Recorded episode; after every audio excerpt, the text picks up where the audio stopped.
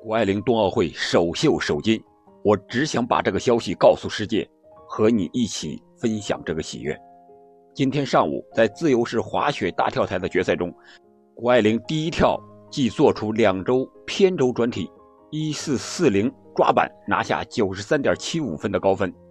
不过，他还是暂时落后做出幺六二零动作的法国名将泰斯勒德。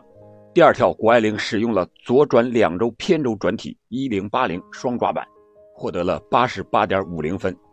这样前两跳之后，在他第三跳之前，已经知道自己可以至少获得铜牌了。这样在最后一跳的时候，谷爱凌就可以放飞自我，为爱而跳。最终，谷爱凌选择了她从未尝试过的幺六二零抓板，获得了九十四点五零分的高分。而他的竞争对手泰斯勒德，在最后一跳之前看到的是谷爱凌的完美表现，所以压力就来到了泰斯勒德这一边。最终他未能顶住压力，最后一跳落地出现失误，